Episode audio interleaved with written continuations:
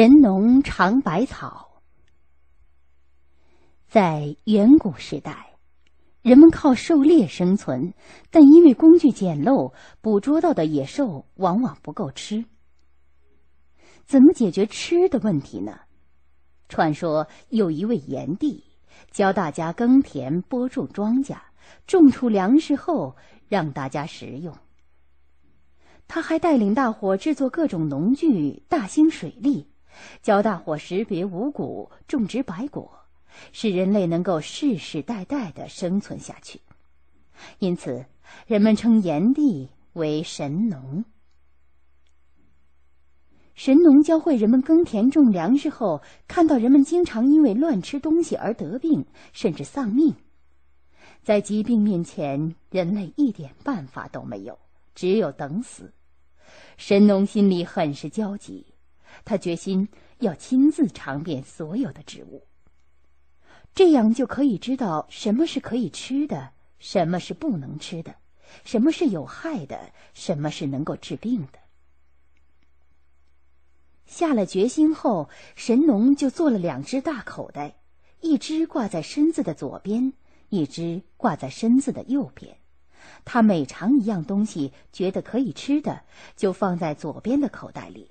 将来给人吃，觉得能治病的就放在右边的口袋里，将来当药用。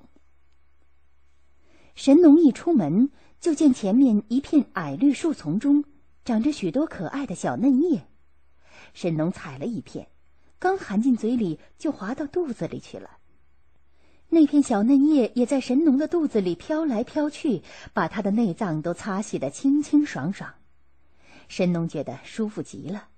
于是他把它放进左边的口袋里，并给它取名茶，也就是我们现在用来泡茶的茶叶。第二天，神农又发现了许多淡红色的小花，它们的形状像一只只飞舞的蝴蝶。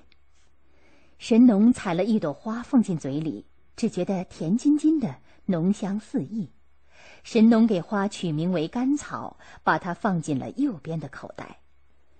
就这样，神农每天不停的走啊走，他的足迹遍布了江河山川、高山峻岭。他尝遍了各种花草，也认识了许多药物，用它们救了无数人的性命。有一次，一个病人得了疾病，他需要的药草很难找，神农找了很久，终于发现它长在一座陡峭的岩壁上。这岩壁又高又陡又光滑，根本没有落脚的地方，连猿猴都难以攀登。人们见了连连摇头，叹息：这药草生长的地方实在太高太险，人想上去比登天还难。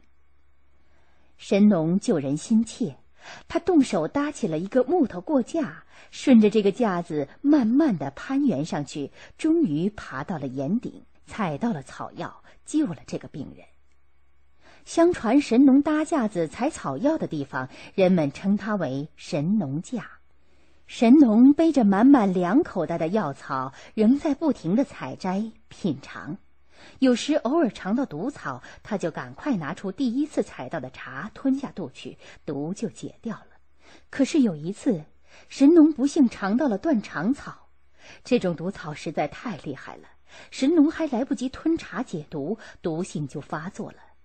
神农临死前还紧紧的抱着他的两口袋药草。人们隆重的安葬了神农，尊他为农耕和医药之祖。当然，上面讲的仅仅是民间的传说，但是从中也可以看到中华民族物质文明发展的由来。更多内容，欢迎大家关注微信公众号，我们节目在那里首发。回复 QQ 可以看到我们的 QQ 学习群，老师每周会给大家答疑释惑。